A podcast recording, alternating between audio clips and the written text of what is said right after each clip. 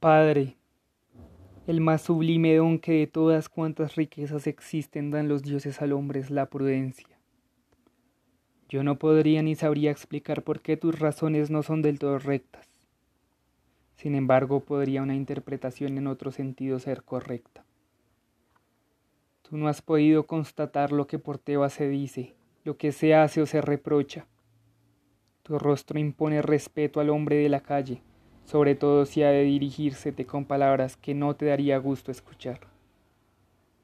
A mí, en cambio, me es posible oírlas en la sombra, y son que la ciudad se lamenta por la suerte de esta joven que muere de mala muerte, como la más innoble de todas las mujeres, por obras que ha cumplido bien gloriosas.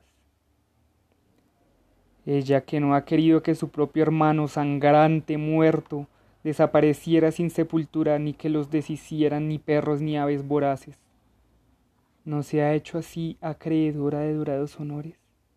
Esta es la oscura petición que en silencio va propagándose. Padre, para mí no hay bien más preciado que tu felicidad y buenaventura. ¿Qué puede ser mejor un rato que la fama creciente de su padre para un hijo y que para un padre con respecto a sus hijos?